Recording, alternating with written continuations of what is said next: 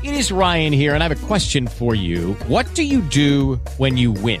Like, are you a fist pumper? A woohooer, a hand clapper, a high fiver. I kind of like the high five, but if you want to hone in on those winning moves, check out Chumba Casino. At ChumbaCasino.com, choose from hundreds of social casino style games for your chance to redeem serious cash prizes. There are new game releases weekly, plus free daily bonuses. So don't wait. Start having the most fun ever at ChumbaCasino.com. No purchase necessary. BGW. Void were prohibited by law. See terms and conditions. 18 plus. Hoje todo mundo está falando sobre startups. Mas você saberia explicar para alguém o que é uma startup?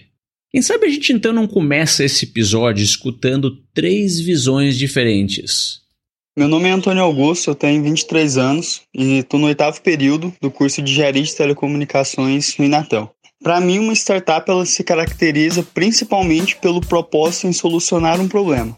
É, esse propósito ele é tão importante que ele consegue superar as necessidades financeiras né, e muitas vezes até mesmo técnicas, desde que haja o engajamento dos seus participantes.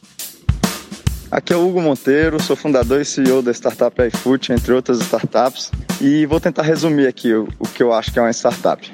Uma startup é uma empresa em fase de experimentação, é, por ser uma empresa geralmente que está inovando, é, ela tem que encontrar o seu modelo de negócios, encontrar os seus clientes, até que ela encontre um, encontre um ponto que seja uh, escalável. É, e para isso ela vai ter que experimentar muito, pivotar, até encontrar o seu modelo de negócio ideal.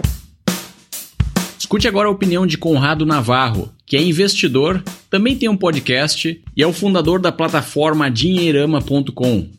Bom, para um investidor, é, o mais importante quando a gente fala de startup é sempre pensar na tração. Então, startup para nós é aquele negócio que tem um bom produto com uma é, necessidade muito interessante por parte do público-alvo, ou seja, o produto tem aderência, ele é competitivo, é inovador para poder preencher esse mercado de uma forma é, até então inesperada, ou seja, ele causa uma ruptura, mas muito mais do que isso, é, ele tem capacidade de escalar. Então ele tem tração, ele vai crescer e vai crescer muito e vai crescer muito rápido.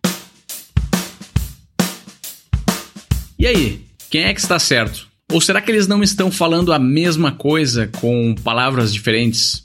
Então, se você quer saber mais sobre startups e as ideias do novo livro de Eric Ries, acompanhe esse episódio do Resumo Cast que está apenas começando. Os melhores livros de negócios investigados a fundo por quem entende de empreendedorismo. Fique ligado, pois está começando mais um episódio do Resumo Cast com Gustavo Carriconde e Renata Libérica.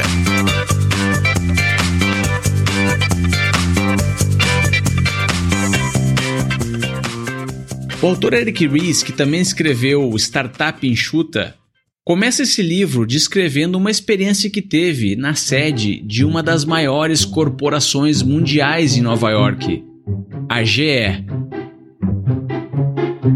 Em meio a executivos de terno e gravata durante uma reunião para discutir um projeto de um motor de avião, lá estava Eric, um empreendedor com experiência em startups. Ele havia sido convidado como consultor pelo CEO da GE, que estava intrigado com as ideias da startup enxuta. Segundo Eric, os princípios inovadores das startups podem ser aplicados em qualquer empresa ou organização. E a GE estava muito interessada em implantar uma cultura de inovação parecida com a das startups. A ideia que o CEO da GE tinha era que seria possível minimizar processos burocráticos, reduzir tempo e custos de projeto e lançar no mercado versões mais simples, mesmo que fossem inacabadas dos produtos, para que os clientes finais pudessem utilizar e contribuir com o seu feedback. E ele queria fazer isso até mesmo com motores de avião dia seguinte, Eric teve uma outra reunião totalmente diferente da anterior. Dessa vez, ele não estava mais cercado por executivos de terno e gravata, mas em uma startup onde todos usavam tênis e jeans rasgados. Ele percebeu um contraste entre uma empresa centenária, que produz peças de aviões e que é líder no seu setor, e a outra empresa que produz software e luta por mais participação no mercado. Foi aí que ele se deu conta de uma contradição interessante.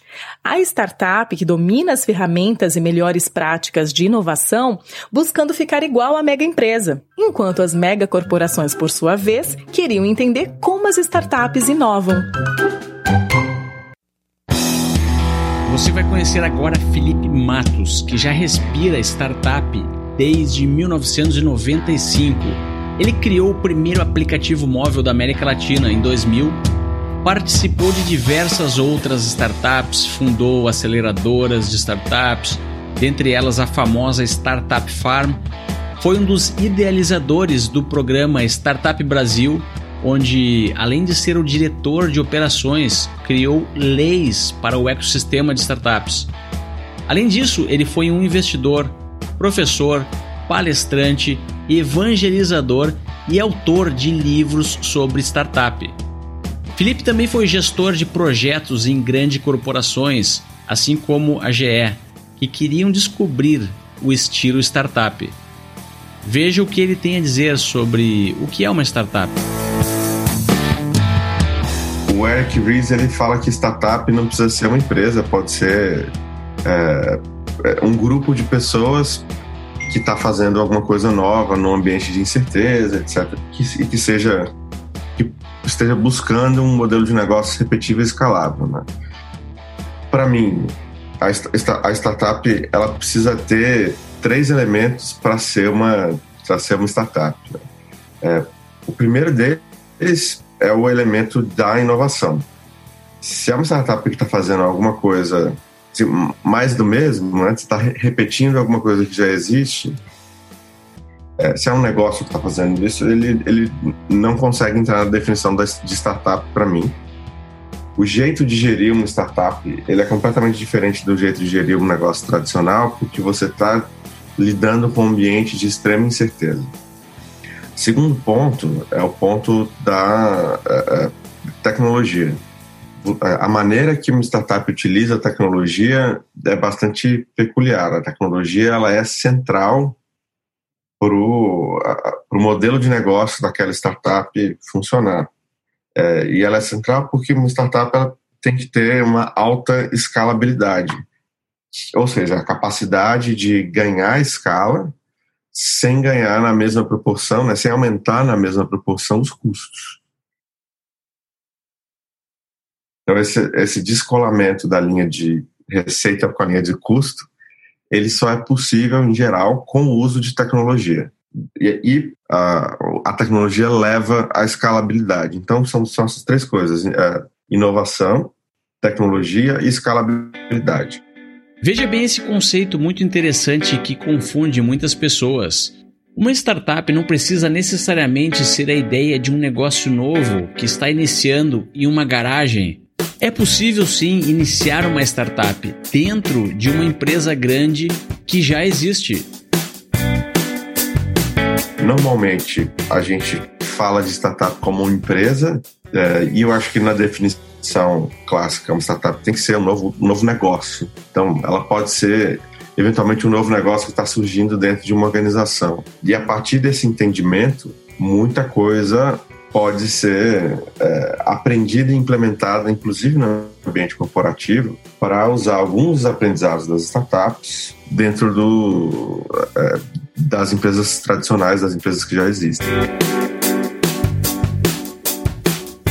Você está escutando o melhor podcast de resumo de livros do Brasil. Então, o que o gestor de uma empresa grande e já estabelecida no mercado precisa fazer para implantar o estilo startup? Primeiro, acho que vale dizer assim: se, se esse gestor não, não conhece nada e, e quer implementar, antes de implementar, eu sugiro que ele vá conhecer. A gente precisa tomar um pouco de cuidado com essas fórmulas, né? Então agora a gente startup para implementar, faça A, B B ou C. É importante entender um pouquinho mais. Então assim, vai, vai ler o livro, vai conviver com algumas startups, entender algumas coisas.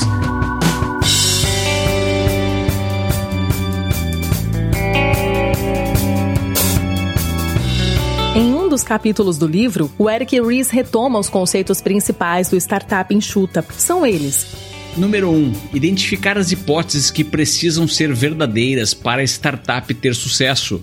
As chamadas hipóteses de salto de fé.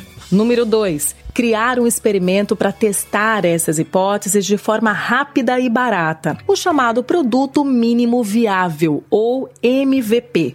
Número 3. Pensar como um cientista. Encarar cada experimento como uma oportunidade para aprender e descobrir o que funciona e o que não funciona. Número 4. Aprender com cada experimento e recomeçar o looping novamente. Esse é o ciclo construir, medir, aprender. Finalmente, o número 5, que é ter o hábito de regularmente considerar a decisão de mudar de estratégia ou manter o curso, o que é conhecido como pivotar ou perseverar. O que você precisa entender é que é simplesmente impossível prever com precisão se uma startup vai dar certo ou não vai. Porque até mesmo os melhores investidores erram mais do que acertam. O próprio Eric Ries confessa no livro que deixou de investir no Google e no Facebook quando elas estavam ainda engatinhando.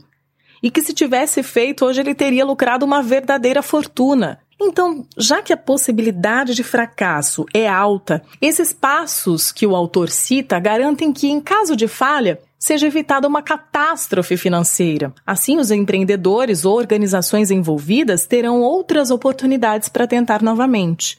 E se você está desconfiando que o estilo startup não funciona, olhe para o mundo ao seu redor, porque ele vai te ajudar a entender o sucesso de mega empresas como Google, Facebook, Uber, Airbnb e diversas outras. E agora finalmente vamos ver o que o autor Eric Ries, que é uma autoridade no assunto, tem a dizer sobre o que é uma startup. Uma startup é um grupo de seres humanos formado com o propósito de criar um produto ou serviço em condições de extrema incerteza. Perceba que ele não diz que uma startup deve ser uma empresa separada. Segundo essa definição, uma startup pode ser formada dentro de uma empresa maior que já existe. E, e a gente precisa entender também que o, o sonho da vida de toda startup é deixar de ser startup. Startup é uma fase, e é uma fase de alta incerteza, de validação, da qual você quer sair para conseguir ganhar escala. E ganhar escala significa aumentar a eficiência, significa ter mais processo. E esse é um mundo onde as corporações são muito boas. Eu acho que se, se a startup tentar ser corporação vai dar errado, se a corporação tentar ser startup também vai dar errado.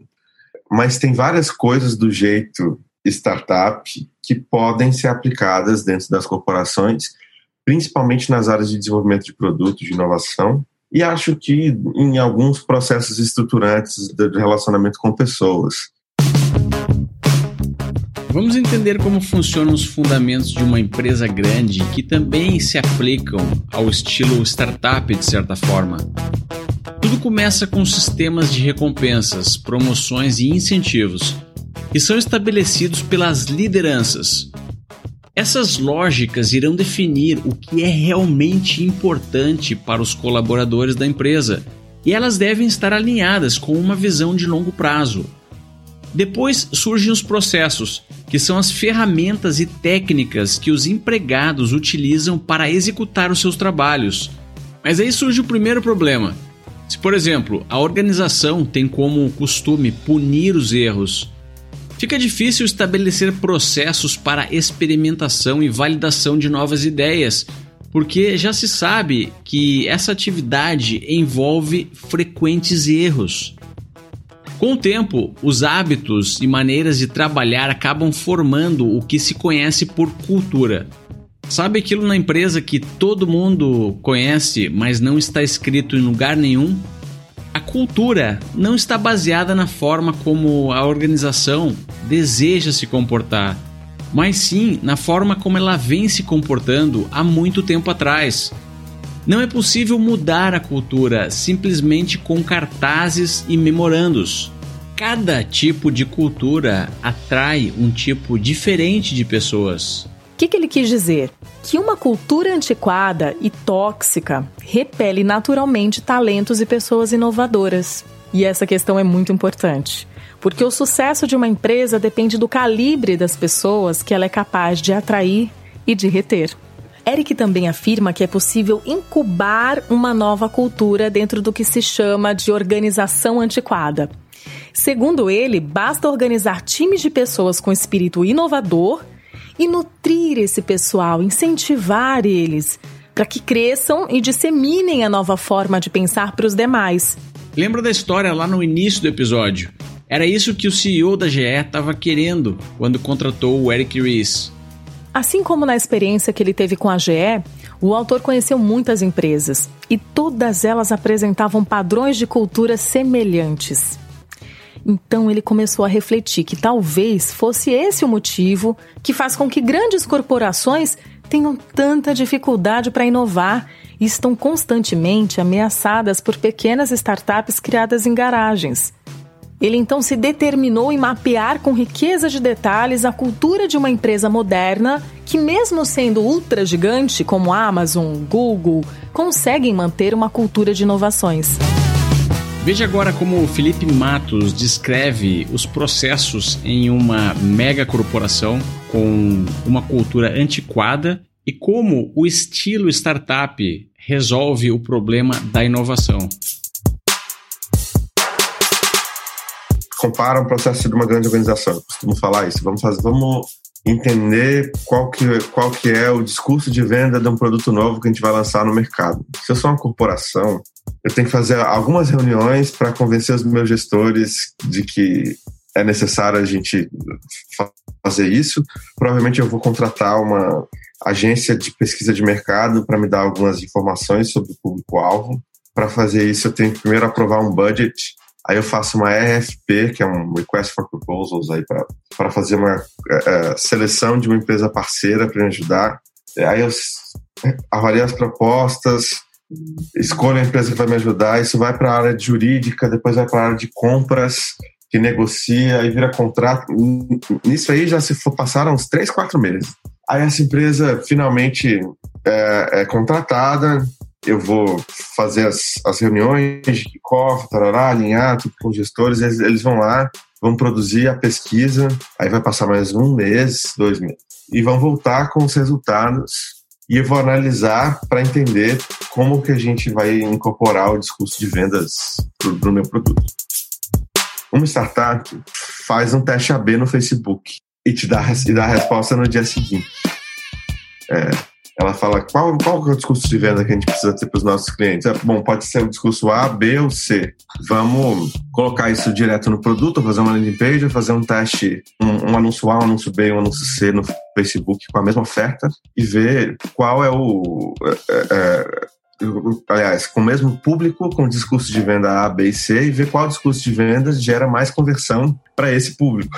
Assim, a gente está falando de um processo que vai, que vai custar 100 reais e ser feito em 24 horas ou em dois dias no Facebook, versus um processo que demoraria seis meses ao custo de milhares de reais e uma e que precisa de uma estrutura corporativa de controle, de burocracia absolutamente maior. Mas espera aí, o nível de profundidade de uma pesquisa de mercado não é maior do que um teste AB feito em um dia no Facebook? Provavelmente sim, provavelmente você está certo. Só que a velocidade com que eu consigo fazer isso e a partir de pequenos aprendizados ajustar e repetir alguns ciclos desses para uh, aprender um pouco mais cirurgicamente e me mover rápido, isso é incomparável. Para mim, tem esses é, é, alguns desses elementos que a cultura da startup tem, eles são muito poderosos, né? E aquelas empresas que conseguem crescer mantendo esses elementos dentro da sua cultura são aquelas que vão que vão ganhar o jogo, né? Mas como transformar uma empresa antiquada em uma empresa moderna? Primeira transformação precisa ser algo que a liderança mais alta, literalmente os donos da empresa, precisam entender. Hello, it is Ryan, and I was on a flight the other day playing one of my favorite social spin slot games on chumbacasino.com. I looked over the person sitting next to me, and you know what they were doing?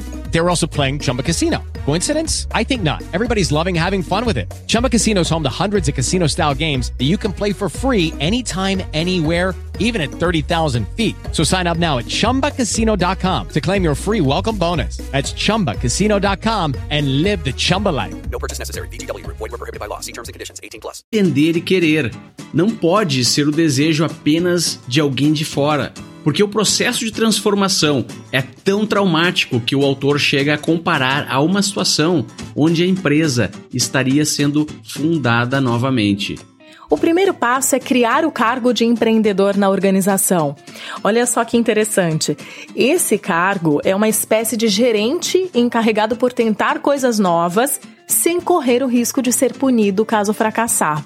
O Eric diz que essa é a função que falta nas organizações antiquadas. Imagine quando não existia o cargo de gerente de marketing. Não havia ninguém encarregado de cuidar da marca e fazer as campanhas de vendas. Não existia uma forma de ser promovido na empresa fazendo marketing, porque essa função nem mesmo existia. Se algum empregado encarregado de outras atividades tentasse fazer marketing, a tendência é que ele seria punido, porque era visto como tempo desperdiçado. Pois bem, isso acontece com inovação dentro das grandes empresas, onde esse departamento ainda não existe.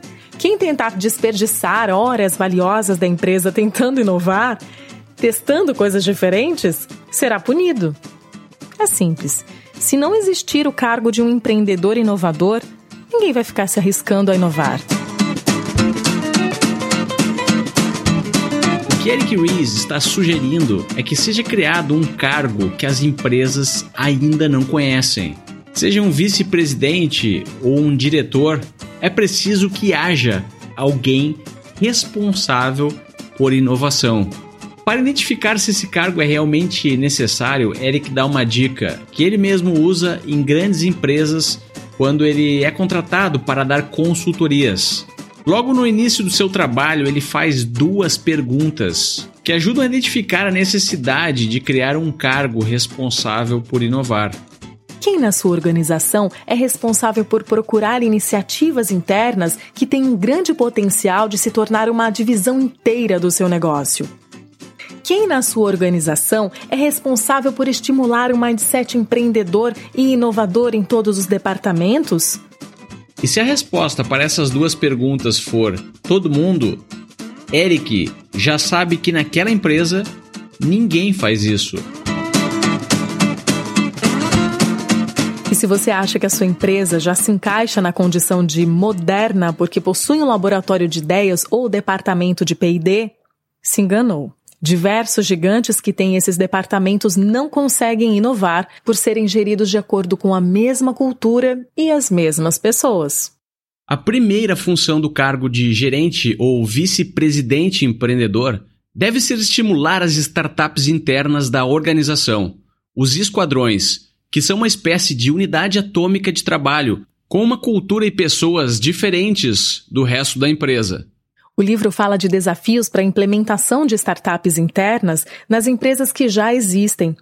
Exemplo: como criar espaços para experimentos, como criar metas para os esquadrões que estão operando de forma autônoma, como dar ajuda profissional e coaching para ajudar os colaboradores a melhorarem as suas qualidades empreendedoras. Como colocar a pessoa certa no esquadrão ou startup interna certa. Como criar novos modelos de incentivo e carreira tem outros, outros elementos que têm a ver com cultura e, e a forma de organização do trabalho. Então, uma grande é, corporação, ela acabou desenvolvendo os seus feudos, né, os seus muros, e ela tem uma estrutura muito compartimentalizada. Então, você tem a área de RH com a área de, de tecnologia, de TI, com a área de produto, com a área do marketing, a área de vendas e cada uma tem a, a, a, sua equipe, a sua subcultura, o seu jeito de ser. Tem um chefe, e para eu que estou aqui na área de tecnologia, se eu tenho um problema de marketing, assim, eu tenho que falar com o meu chefe da tecnologia para falar com o chefe do marketing para agendar uma reunião, para a gente ir lá e conversar. É, e isso gera burocracia e uma perda de, de, de, tempo muito grande. Então, imagina que a gente tem um produto, um produto digital dentro de uma grande empresa. E eu que estou na área de produto, percebi que a gente vai precisar mexer em algumas coisas é, de, de, como esse produto digital funciona. Tem que mexer em tela. O que eu preciso fazer? Mandar uma, um, uma fila, um, um pedido para a de TI. Isso entra numa fila. Eu vou precisar negociar com a área de TI a prioridade desse negócio. E aí, se tiver alguma coisa que vai direto para o usuário, o marketing tem que ser envolvido, tem a ver com discurso, linguagem. Aí tem que marcar uma reunião com a área de produto, junto com a TI, junto com o marketing para entender como é que a gente faz isso e até conseguir alinhar os astros para as pessoas certas estarem envolvidas, entenderem, pedirem bênção para seus chefes, colocar isso na prioridade. O produto é um parto para sair aquela pequena mudança.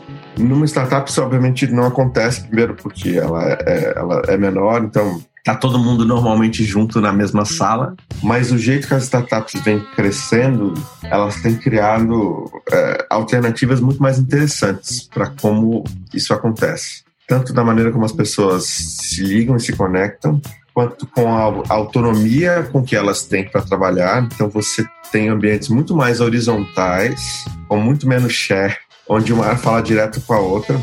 É, e um jeito interessante com que algumas startups cresceram, por exemplo, Spotify, Netflix, é com a criação de squads, né? esquadrões, que são basicamente mini startupzinhas dentro da grande empresa. É, a diferença delas para o jeito que as organizações funcionam normalmente é que você tem um time multidisciplinar que está trabalhando num projeto. Será que já existe algum exemplo de empresa bem-sucedida que possui esquadrões? Ou será que essa é mais uma daquelas teorias moderninhas de gestão que nunca vai funcionar na prática? Tá, mas Netflix, por exemplo, tem lá o algoritmo de recomendação. E tem lá um squad que cuida da recomendação, que tem normalmente entre 5 e 10 pessoas. Ali dentro tem gente de tecnologia, gente de marketing, gente de produto. Então, todas as competências que eu preciso para fazer é, é, o algoritmo de recomendação funcionar, desde pensar ele até publicar ele para o cliente final, estão ali dentro daquele squad. E ele tem autonomia para ir lá e mexer no algoritmo do, em produção que está indo para os milhões de clientes da, da, da, da Netflix. É, e muitas vezes fica fazendo fazer testes, testes com 1% da base, para ver se muda, mudanças nesse algoritmo produzem resultados legais ou não, autonomia para publicar lá na ponta, sem precisar falar com o chefe, sem precisar falar com ninguém.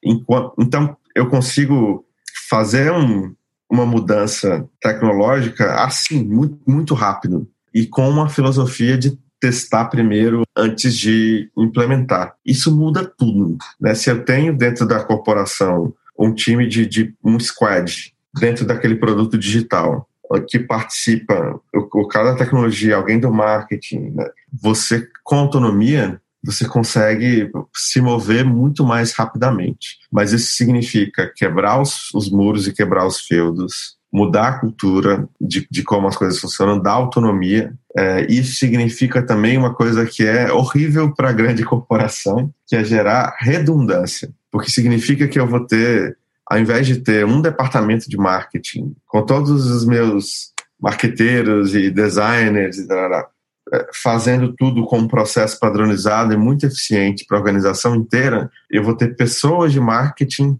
espalhadas por diferentes projetos e produtos dentro da organização, cada uma trabalhando marketing de um jeito para atender a demanda daquele projeto e muitas vezes fazendo a mesma coisa duas vezes ou fazendo a mesma coisa de formas diferentes. O autor conta que quando realizava as pesquisas para o seu primeiro livro, o Startup Enxuta, ele estudou a fundo o renomado sistema de produção da Toyota. Anos depois, quando teve a oportunidade de conhecer um dos líderes mais sêniores da Toyota, Eric se surpreendeu quando ouviu dele que o método da startup enxuta era a metade que faltava no sistema da Toyota.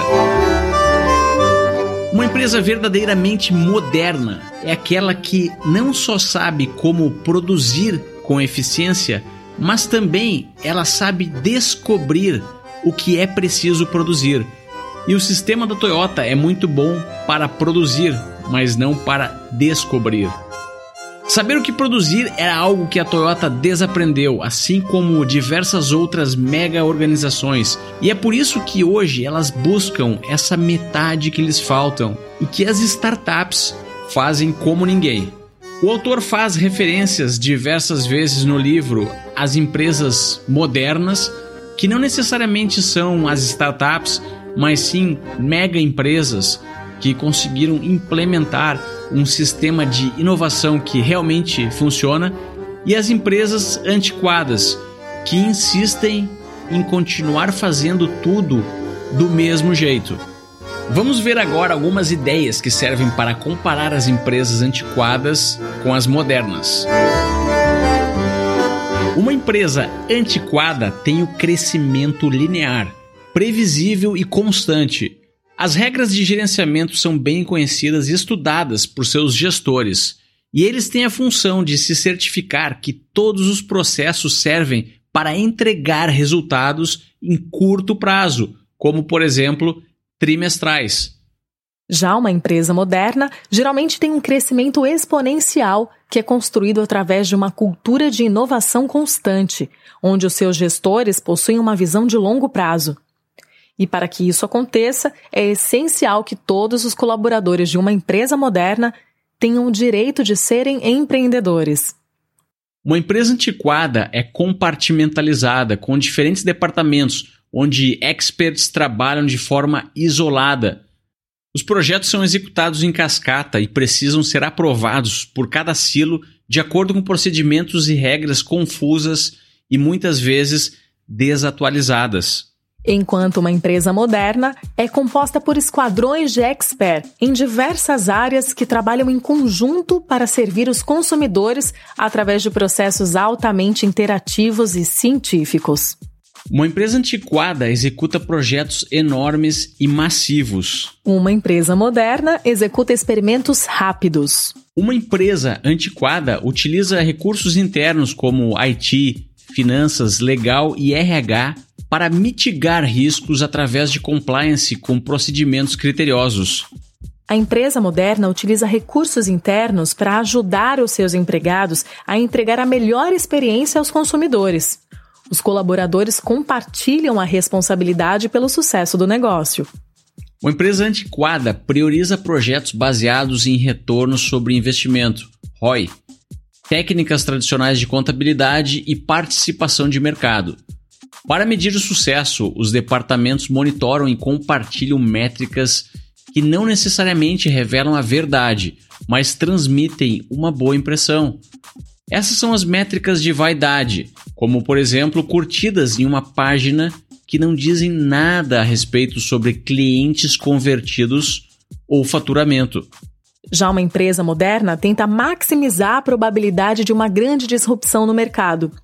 Os esquadrões monitoram e compartilham métricas relevantes, utilizando uma forma inovadora de contabilidade focada em crescimento de longo prazo. Uma empresa antiquada está cheia de processos multitarefas, reuniões e deliberações onde os participantes estão só parcialmente focados no que está sendo discutido. Ela está repleta de gerentes intermediários que não têm poder de decisão e algumas vezes nem razão de existir na organização.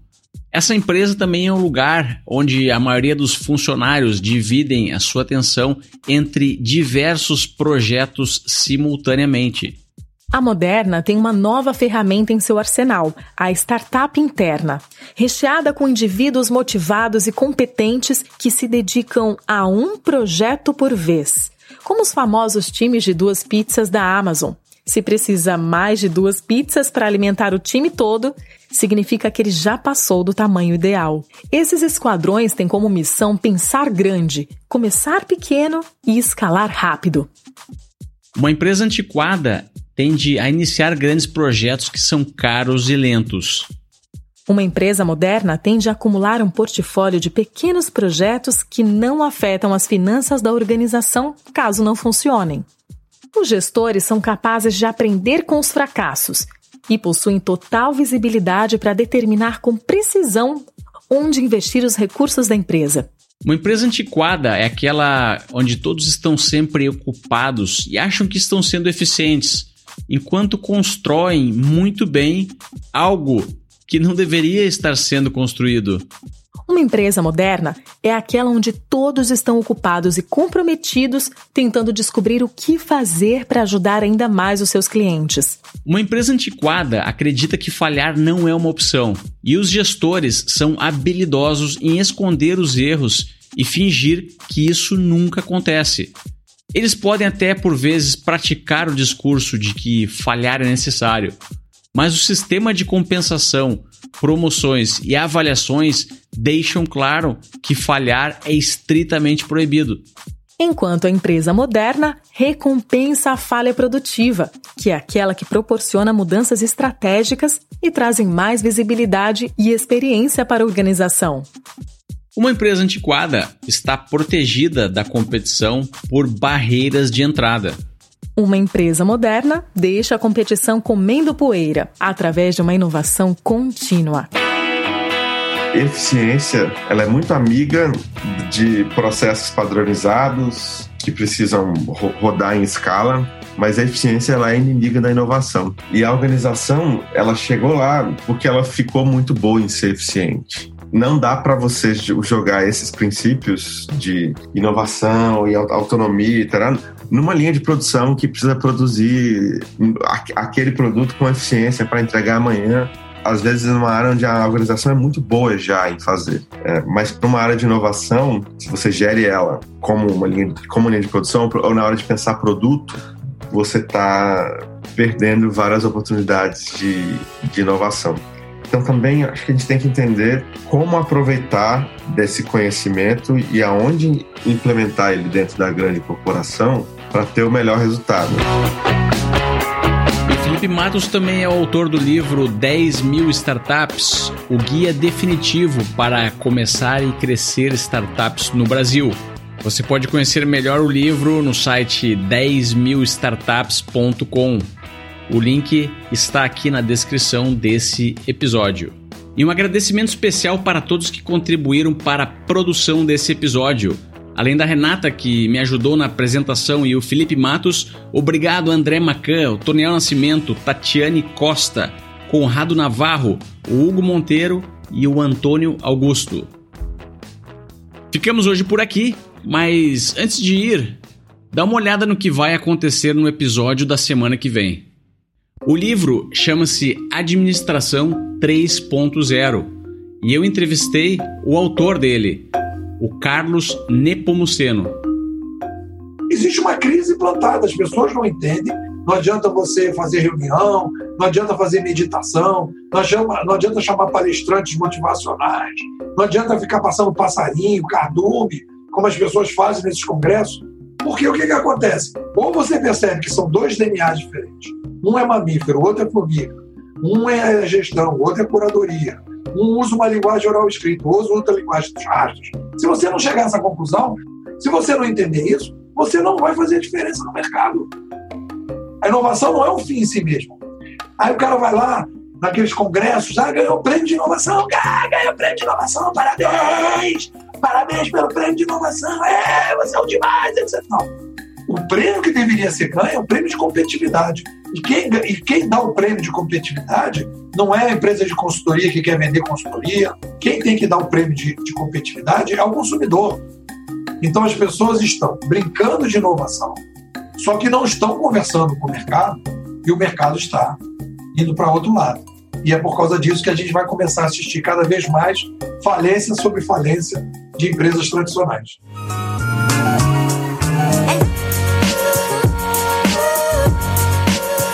Resumo Cast Livros para empreendedores. Assine gratuitamente em resumocast.com.br ou no aplicativo que você usa para escutar podcasts no seu smartphone.